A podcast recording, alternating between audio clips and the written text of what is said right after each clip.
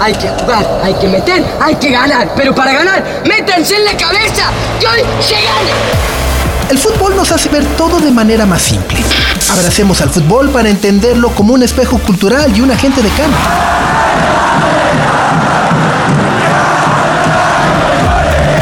Las cosas que da el fútbol. Próximamente en tu plataforma de podcast favorita isopitas.com.